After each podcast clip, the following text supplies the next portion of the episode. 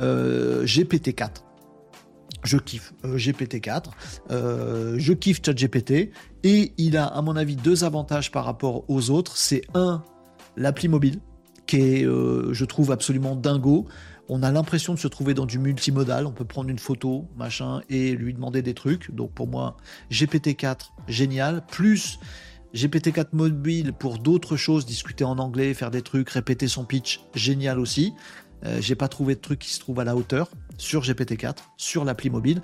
Et le deuxième truc, c'est la bibliothèque d'API de, de GPT-4 que moi je kiffe. Bon, euh, pour, euh, pour demander des traductions automatiques, pour demander de la synthèse vocale.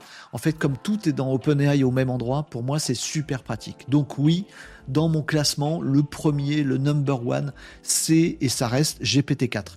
J'attends Gemini 1.5 parce que le modèle étant euh, bien performant d'après ce qu'on nous vend. Je me méfie maintenant de ce que nous vend Google parce qu'ils nous ont fait une arnaque euh, fin 2023.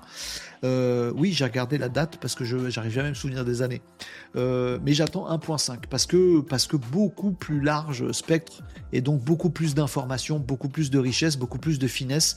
la Gemini 1.5 va être beaucoup plus puissant que Gemini 1 exponentiellement, voilà, euh, et même plus puissant que Gemini 1 Ultra, qui est le plus gros modèle de Gemini 1 qu'on n'a pas encore nous, qui sera sur abonnement et tout ça. Donc à tel point que je me demande pourquoi ils sortent Gemini 1 Ultra, pour choper de l'abonnement, alors qu'ils ont annoncé là, euh, je vous en ai parlé de Renault Décode, ils viennent de sortir la 1.5 là. Ils ont annoncé la sortie de la 1.5 pas encore arrivé, mais ils ont annoncé la sortie. Alors que ça fait 10 jours avant, ils avaient annoncé Gemini.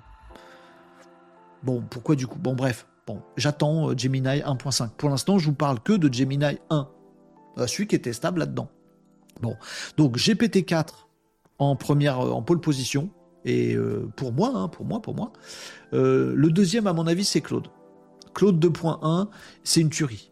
Alors, il n'est pas accessible, personne n'en parle jamais, on n'en parle pas dans les médias, on n'en parle jamais dans les tests, mais les résultats de Claude 2.1, je sais que ça peut vous surprendre ce que ce que je vous dis, ils sont ouf, quoi. Ils sont dingos.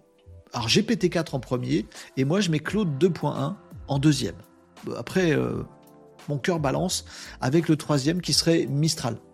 Les derniers Mistral, 8X7B et Next, ils tuent quand même. Franchement, ils déchirent. Je trouve la qualité des réponses, elle est, magique. Il n'y a pas de bug.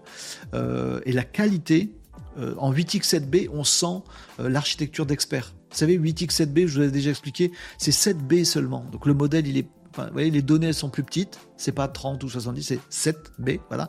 Mais c'est 8x, 8 fois. Donc il y a une architecture multi-expert, comme ça que ça s'appelle, où en fait, quand vous faites une requête, il dit bah, telle partie, je vais la traiter euh, par euh, mon moteur, et puis je vais prendre un autre moteur expert, le même moteur, mais un autre expert pour gérer telle autre partie, et ça vous fait des réponses qui sont super riches. Alors, ok, le modèle est plus petit, et savoir qu'il est dans mon top 3 alors que le modèle est beaucoup plus petit que les autres, eh ben, Cocorico, bravo la France, et ça peut être super cool et plein d'opportunités.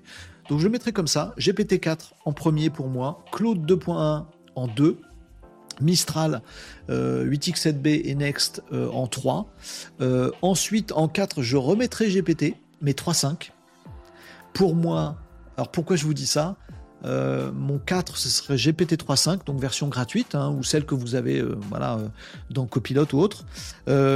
pourquoi je la mets là? Parce que si je la mets, ça va me piquer. Non, euh, pour vous dire qu'à mon avis, Mistral est meilleur que GPT-3.5. J'ai envie d'y croire, j'ai envie de le penser, je le pense, euh, sincèrement. C'est pas que du chauvinisme. GPT-4 en 1, Claude 2.1 en 2, Mistral 8x7b et Next en 3, GPT-3.5 en 4. Alors, il y a 6 mois, GPT-3.5, c'était la folie qui surpassait tout. Il est quatrième dans mon top.